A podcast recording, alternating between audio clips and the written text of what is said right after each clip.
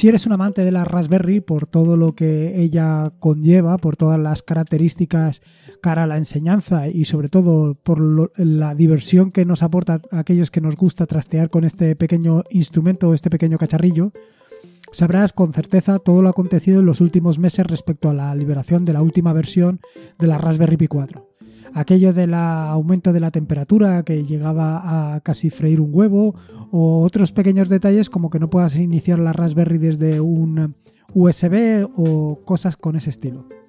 Lo cierto es que la Raspberry Pi 4 ha supuesto un salto hacia adelante considerable respecto a sus predecesoras.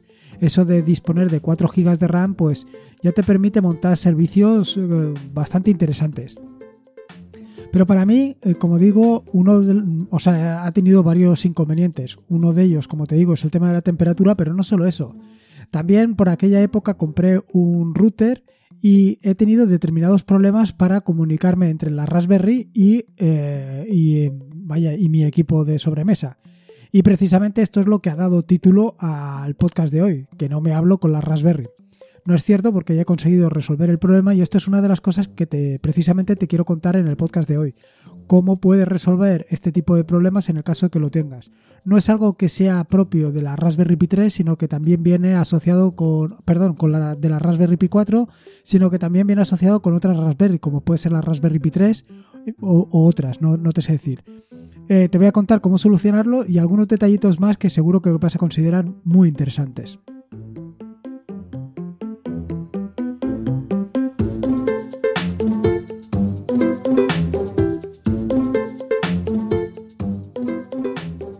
Soy Lorenzo y esto es atareado.es. Este es el episodio número 132, un podcast sobre Linux, Ubuntu, Android y Open Source. Aquí encontrarás desde cómo ser más productivo en el escritorio montar un servidor de páginas web en un VPS hasta cómo convertir tu casa en un hogar inteligente. Vamos, cualquier cosa que quieras hacer con Linux, con la Raspberry o sin ella, seguro que la vas a encontrar aquí como todos los jueves, que te vengo contando que, en qué cositas ando metido para que sepas qué es lo que vas a encontrar en las próximas semanas, decirte que en cuanto a aplicaciones estoy otra vez eh, metido con el tema de PAM Device. Estoy intentando corregir algunos errores que vienen eh, sobre todo en otras distribuciones. Creo que mm, me han reportado sobre todo de KDN On eh, no termino de entender por qué, a qué debe ser esto, pero al final siempre estamos con los mismos. Son cuestiones de compatibilidad entre las librerías que he predefinido eh, para la instalación del paquete y también con, con eh, evidentemente con la distribución en la que tú has instalado eh, Device o, la, o por lo menos lo has intentado. O sea que si no lo has conseguido no te preocupes porque estoy trabajando en nuevas versiones, nuevas versiones intentando reducir las dependencias de otras librerías. Tanto es así que estoy intentando incluso eh, llegar a hacer eh, la propia librería para intentar depender vaya, lo mínimo posible. Al final voy a, creo que voy a conseguir solamente depender de herramientas externas como puede ser HCI Tool y cosas de estas que no es necesario, vaya, que no tienen dependencias con el paquete que vamos a instalar. Luego, por el otro lado, estoy trabajando en First Steps, que es la aplicación esta que te comentaba para, eh, bueno, se me ha olvidado contarte una cosa. De Pan Device también quiero incluir la posibilidad de Wi-Fi. Es decir, que si estás dentro de, de tu casa, eh, dentro de una wifi conocida que no sea necesario que estés poniendo la contraseña. Si te vas fuera, pues evidentemente no vas a tener habilitada la wifi, con lo cual sí que vas a tener que poner la contraseña. Pero vamos, estoy trabajando en todo esto y sobre todo primero corregir todos los errores que me habéis reportado, algunos eh, más graves que otros. Pero vamos, yo espero que durante esta semana pueda liberar por lo menos un par de versiones para corregir todas estas cosas y que la puedas instalar y probar. Bueno, como te decía, la otra aplicación en la que estoy trabajando es First Steps, que es esta aplicación para hacer los primeros pasos nada más instalar Ubuntu. Lo cierto es que esto lo quería haber lanzado, como te comenté en el podcast anterior o hace un par de podcasts, con la nueva versión de Ubuntu, con la 19.10, pero vaya, me ha pillado a contrapié, como viene siendo costumbre, y todavía no me ha dado tiempo. Intentaré que esté liberada para la próxima semana, para el jueves de la próxima semana, y así te contaré pues, las novedades que puedas encontrar en 19.10, si ya no las has visto tú, porque vaya, ya llevo yo pues desde octubre probándola y sacándole todo el partido posible. Y eh, también el tema de, bueno, pues esas cosas que son un poquito más complicadas hacerlas vía terminal, para que lo puedas hacer directamente desde la aplicación como por ejemplo que en vez de tengas, eh, puedas elegir eh, aumentar el tamaño en, del 100 al 200%, puedes hacer del 100 al 125, 150, 170. Efectivamente, estas cositas que te permiten hacer por terminal, pero no las puedes hacer directamente desde, desde una aplicación. Así con First Step lo vas a poder hacer de una manera sencilla. Recuerda que First Step es esta, primer, esta aplicación que implementé inicialmente que le llamé Start Here, pero he decidido renombrarlo porque creo que se adapta más a, vaya, a esto, a lo que es la iniciación. Básicamente, como te digo, y como comenté en el episodio anterior del podcast con el tema de PAM Device, el objetivo que tengo es intentar liberar más aplicaciones, todas dirigidas a facilitar eh, que el usuario menos que tenga menos habilidad con el terminal o recién llegado, sobre todo pensando en el recién llegado, que tenga la posibilidad de configurar de una manera mm, sencilla su equipo sin necesidad de eh, meterse en terminal, que es algo que realmente puede asustarte. Respecto al tema de los artículos, eh, voy a publicar el último de los artículos de la serie, el de la serie Docker, y este es una recopilación de mejores prácticas, de mejores prácticas para crear tus propios em, tus propias imágenes Docker o para trabajar con Docker. Vaya, básicamente son buenas prácticas y yo creo que va a ser un último episodio bastante interesante. Probablemente a raíz de este último episodio eh, lance un podcast o sea, un episodio del podcast hablando sobre todo esto y haciendo una pequeña recopilación. Así que te recomiendo que no te la pierdas. Y luego el otro de los artículos eh, eh, trata sobre TI, T-E-E. T es una herramienta que básicamente lo que hace es lo que dice. Es una T. Una T que te permite redirigir la salida a dos puntos. Te permite salir la salida, por ejemplo, a la salida por defecto y a otro, a, otro punto que tú definas, ¿no? Por ejemplo, te permite ver la salida por pantalla y también escribirla en un archivo. Eh, ¿Qué ventajas tiene o qué usos puede tener esta herramienta tan interesante? Pues em, un uso muy común es el de em, escribir directamente en un archivo de configuración. En un archivo de configuración donde necesites hacer sudo, necesites ganar eh, derechos de administrador. De esta manera, utilizando ti, puedes hacer verlo en pantalla directamente y también ejecutarlo en, bueno, verlo en pantalla no, lo diriges a sudo y de esta manera puedes escribir directamente en el archivo. Bueno, eh, intentaré que el artículo eh, esté mucho más claro de lo que te he intentado explicar en el podcast, porque la verdad es que es que he sido bastante, bastante poco didáctico. Respecto a lo que te voy a contar hoy, es decir, vamos al turrón. El episodio de hoy, como vendría a decir Yoyo Fernández, eh, es un batiburrillo, un batiburrillo digital, pero única y exclusivamente pensado en la Raspberry. Durante eh, algún tiempo he estado, no he estado con tanto de cosas de la Raspberry porque ando liado con esto de las aplicaciones, pero quiero retomar otra vez el tema de la Raspberry porque me parece muy interesante, sobre todo desde el punto de vista didáctico, para aquellos que, pues vaya, si no estás muy metido con la terminal, pues es una manera de afrontarla eh, de forma segura. En el título del podcast habrás visto que, eh, como te decía en la introducción, mm, he dejado de hablarme con la Raspberry. Lo cierto es que he dejado de hablarme con la Raspberry vía SSH. Es un problema eh, eh, que se puede solucionar fácilmente vía la configuración de, la Raspberry, básicamente del servicio SSH y SSHD, y que mm, simplemente es un parámetro que te permite configurarlo de manera adecuada. Lo que me había encontrado es que después de conectarme vía SSH, eh, inicialmente funcionaba bastante bien y de repente se dejaba de, de comunicar con la Raspberry. Lo cual pues me ha vuelto bastante majara porque no sabía exactamente dónde estaba el problema. Hasta que he encontrado, pues, en internet, evidentemente, en el foro de Raspberry, una solución muy sencilla que consiste simplemente en añadir una línea de terminal, que la dejo, por supuesto, en las líneas, em, en las notas del podcast, una línea de terminal para que esto deje de suceder. Es decir, eh, lo que me sucedía era, como te acabo de decir, muy sencillo. Me conecto vía SSH, entro en la Raspberry, estoy haciendo algo y de repente mm, va más lento hasta que deja de comunicar por completo. Y no puedo hacer nada, claro. Si no puedo comunicarme vía SSH, que es la única manera que tengo yo de comunicarme con la Raspberry, prácticamente no puedo hacer nada. Vaya, no es que prácticamente, es que no puedo hacer absolutamente nada. Eh, o sea, modificando la configuración, eh, esta que te he comentado, pues ya puedes acceder fácilmente a la Raspberry y no me ha vuelto a pasar. Y de hecho yo te diría que ahora va bastante mejor de lo que iba. Eh, tan es así que lo he implementado en todas las Raspberries que tengo, eh, tanto en, las, la 4 como en la 3.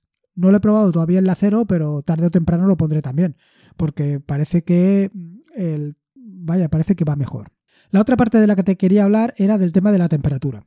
En este caso, comentarte que, como sabes, eh, han sacado nuevas versiones o nuevas, sí, nuevas versiones del firmware de la Raspberry Pi 4 para resolver o para intentar solucionar un poco este problema con la temperatura tan alta que alcanza la Raspberry.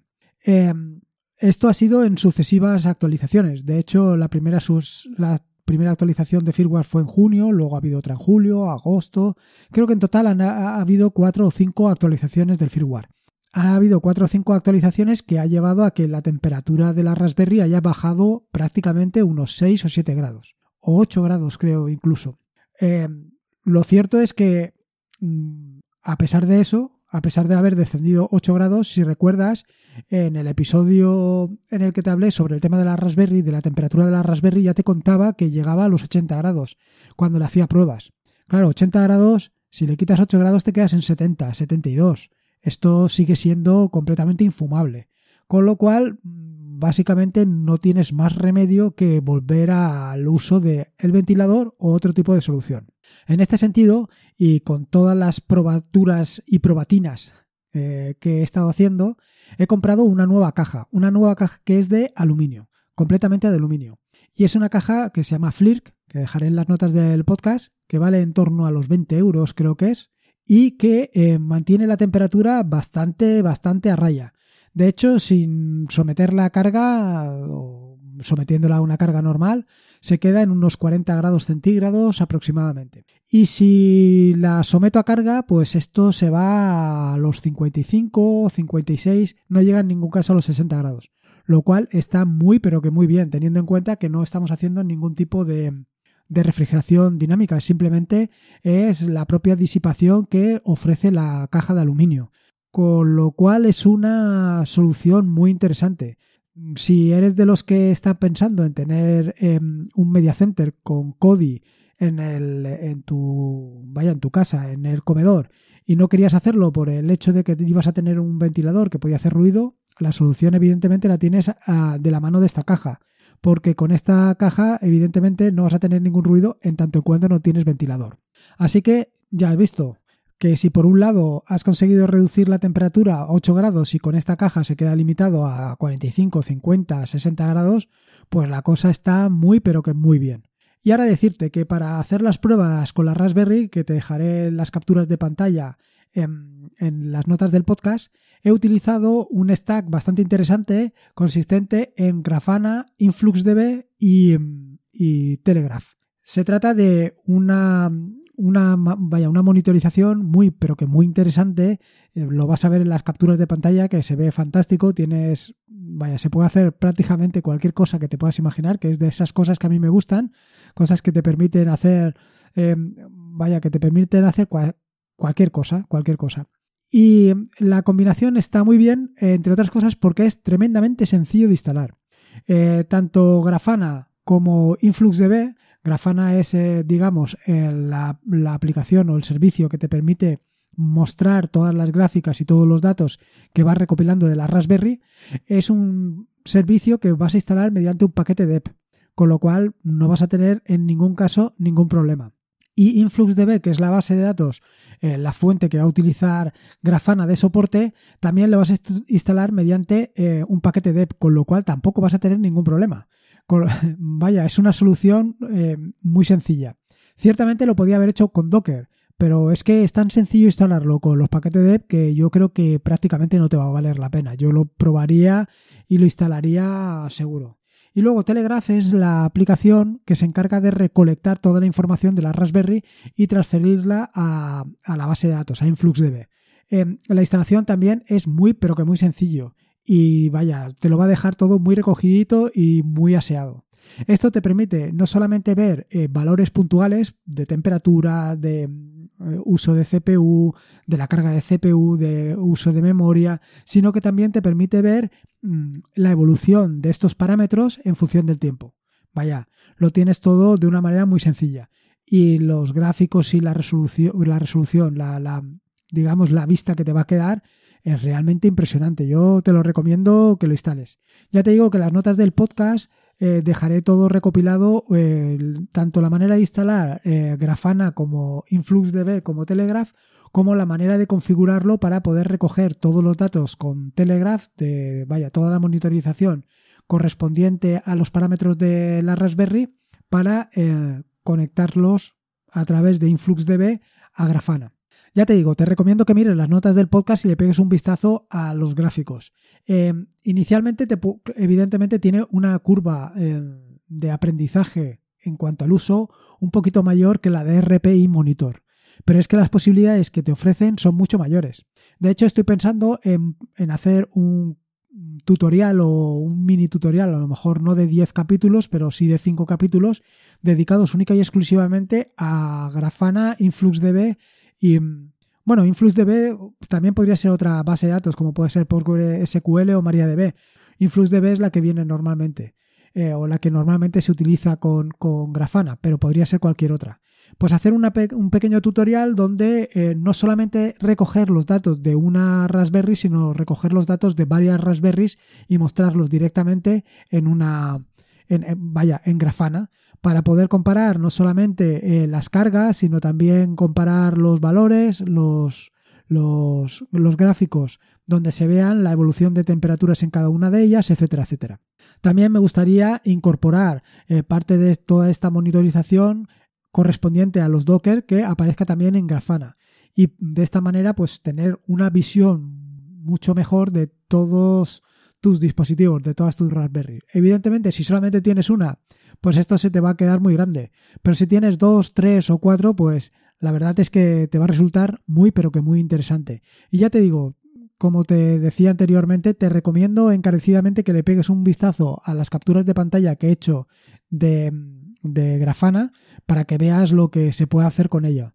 Además, mm, otra de las características muy interesantes que vas a encontrar con Grafana es que te permite eh, importarte tanto las configuraciones de otros, de otros paneles, de otros dashboards, de, y incluso tiene digamos, dashboard comunitarios. Es decir, que te puedes eh, traer eh, paneles de, otros, de otras personas que las hayan puesto a disposición de la comunidad para que las puedas incorporar tú también y las puedas utilizar.